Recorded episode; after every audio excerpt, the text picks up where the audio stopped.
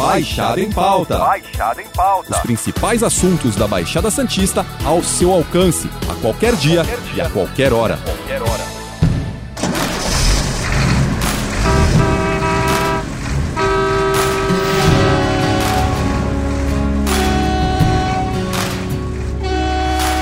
Esse mês completa três anos da greve dos caminhoneiros.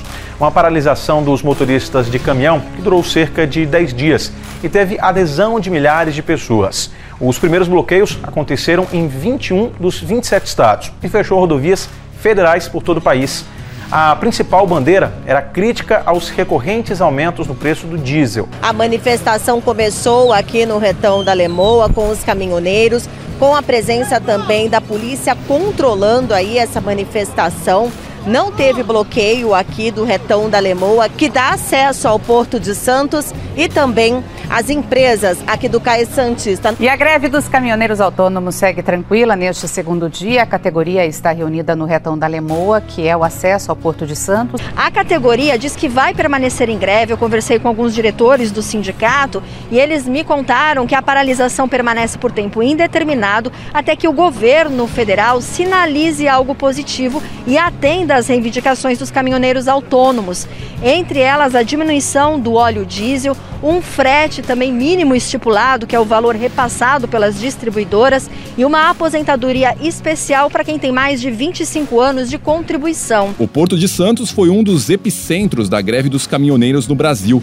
Na virada do mês, muita gente foi pega de surpresa e, apesar dos avisos, ficou sem entender o que realmente estava acontecendo no Cais Santista. A paralisação das atividades está em grande parte relacionada à alta dos combustíveis. E para falar sobre o assunto de forma regionalizada, a gente recebe no Baixada em Pauta o Luciano de Carvalho, presidente do Sindicato dos Caminhoneiros Autônomos da Baixada Santista. Luciano, obrigado pela sua participação. Para a gente contextualizar, como funciona o ganho de um caminhoneiro autônomo? É por entrega, quilômetro rodado? Explica pra gente. Nossa luta justamente é para isso. Hoje o caminhoneiro é refém das transportadoras e não tem um parâmetro de frete, tá bom? Cada um paga o que quer. Por isso que o caminhoneiro se revoltou e está lutando pelos seus direitos. Já tivemos registros de várias paralisações no Porto de Santos. Todas acabam sendo por motivos variados e mobilizam boa parte da categoria. Quais são as principais reivindicações dos caminhoneiros na paralisação atual? Tem bastante reivindicações que estão nas mãos do governo, só que a gente está enxugando, a gente não quer continuar parado e pedimos para o governo, tanto o legislativo como governo federal, governo estadual, dar as respostas, tá? STF, julgamento do piso mínimo de frete, que é a, a, o ganho do caminhoneiro, o ganho mínimo, tá bom? Governo federal, fiscalização da NTT, as empresas têm um piso mínimo para cumprir, porém o governo não a obriga a cumprir e eles pagam o que quer para os caminhoneiros, tá?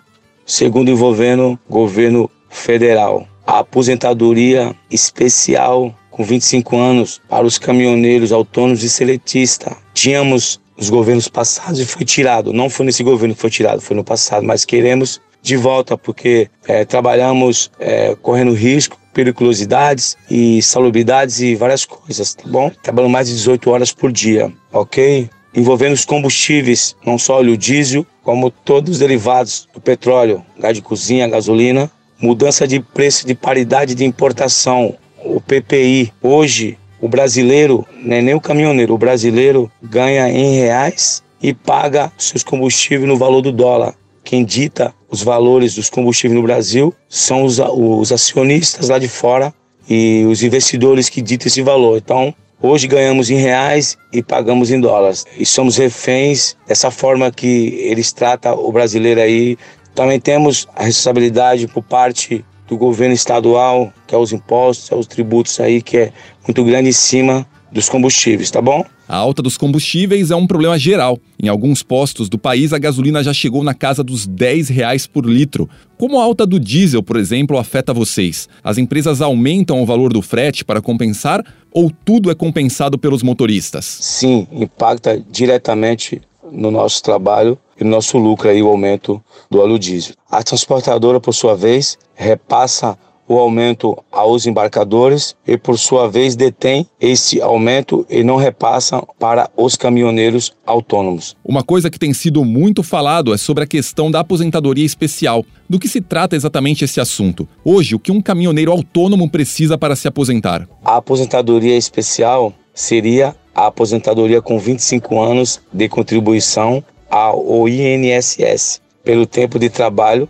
e também pela periculosidade e salubridade que exercemos ao trabalhar com o caminhão. Até porque somos a categoria que mais contribui com o INSS, que é descontado no nosso frete a cada prestação de serviço. Falando especificamente do Porto de Santos, quantos caminhoneiros atuam diariamente e mensalmente, por exemplo? Qual o impacto que uma paralisação geral teria no setor para a nossa região? Em média, aqui no Porto de Santos circulam por volta de 10 mil caminhões de carga por dia. É, o impacto eu não consigo te passar, que eu não trabalho com esses números diretamente. Você acredita ainda ser possível uma paralisação geral como a que vimos há cerca de três anos? Sim, positivo. É, é possível sim alcançar até números maiores do que 2018, né? Dado por sua vez que um dos fatores que está impactando é são os valores dos combustíveis, em especial o óleo diesel. Se você vê os valores do óleo diesel em 2018, está quase a metade de aumento para agora, né? Então é um fator primordial nessa situação, onde o caminhoneiro aí não consegue mais trabalhar. E para a gente finalizar,